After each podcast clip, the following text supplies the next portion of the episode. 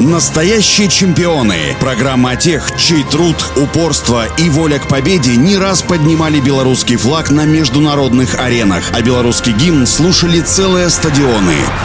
Всем доброго дня, у микрофона Василий Данилов. Рамуальд Клим родился 25 мая 1933 года в деревне Хвоево Несвежского района Минской области. Только во время учебы в седьмом классе будущий олимпийский чемпион познакомился с такими спортивными снарядами, как ядро и диск. Однако связывать свою жизнь со спортом молодой человек не планировал. Клим хотел служить на Балтийском флоте. Перед призывной комиссией юноша заболел ангиной, поэтому дорога на флот для него оказалась закрытой. После школы Рамуальд Рамуальд Клим поступил в Белорусский государственный институт физической культуры. Во время учебы молодой спортсмен продолжил заниматься легкой атлетикой, в частности метанием диска. Однако в какой-то момент рост показателей Румальда Клима остановился, и преподаватели предложили ему сменить специализацию и заняться метанием молота. В метании молота спортсмен стал быстро расти. Уже в 1955-м Рамуальд Клим стал перворазрядником в этом виде спорта. Почти всегда все свои лучшие результаты результаты Клим показывал в четвертой попытке. Первый метал так, чтобы только попасть в финальную шестерку, во второй пытался добавить, в третий старался отработать технику метания. Ну а в четвертой уже выкладывался полностью. Точно по такому сценарию развивались события на победных для него 18-х летних Олимпийских играх, которые проходили в Токио в 1964 году.